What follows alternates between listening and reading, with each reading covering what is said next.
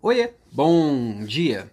Na semana passada, eu recebi diversas sugestões de temas aqui para provocação. Inclusive, se você tiver alguma, traz aqui que eu venho trazer a minha visão sobre a vida real de como isso funciona e como isso pode te, te ajudar aí na sua liderança também. E uma das sugestões que surgiu, que eu trago aqui hoje, é do meu amigo Eduardo Bruno, que veio pedindo para eu comentar sobre a corrida espacial que está acontecendo agora.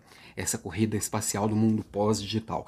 Que é um pouquinho diferente daquela lá da década de 60, entre Estados Unidos e União Soviética, que os dois países estavam brigando para ver quem é que tinham. Quem, quem, quem era mais é, avançado, quem era mais esperto, quem era mais inteligente, quem era mais bonitão. Esse ano a coisa está acontecendo esse ano, não. Agora, nesse novo momento, está acontecendo também, só que não entre países, mas entre empresas.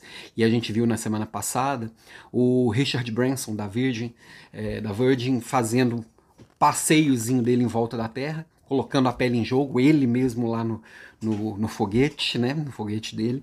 E a gente acompanha também, não sei o quanto você está acompanhando, uma briga é, de bastidores lá no Congresso americano e de concorrência lá da NASA do Jeff Bezos e do Elon Musk. Ou seja, tem três caras aí entre os mais ricos do mundo colocando o dedinho deles aí nessa briga que a gente vê que chega um certo ponto que, a, que o que motiva não é só o lucro, mas tem um pouco de poder, vaidade, um monte de outras coisas. Mas o que é que isso tem a ver comigo? O que é que isso tem a ver com você, líder que está aí, que não tem intenção nenhuma, eu acho, de, de dar uma voltinha em volta da Terra, de fazer turismo espacial?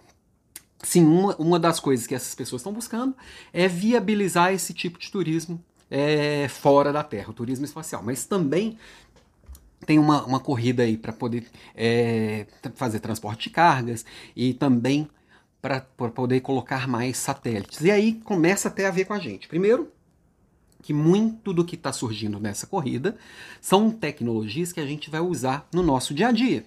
Por exemplo, se você está me vendo, você está me vendo pela internet, pode ser que amanhã essa, essa rede de internet seja uma rede suborbital.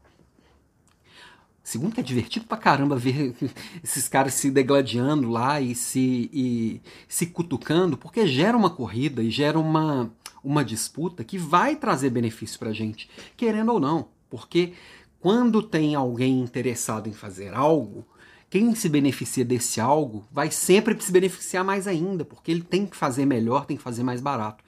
E aí tem um outro pedaço que a gente não está enxergando. Você acha que os chineses estão parados olhando para isso e falando, ah, deixa eles? É óbvio que eles também estão fazendo os projetinhos dele, sem tanta visibilidade ainda. O fato é, muito do que não existe hoje, daqui a um tempo vai existir como algo normal e natural. E quando você olha para algo que parece muito distante e fala isso não é comigo, é...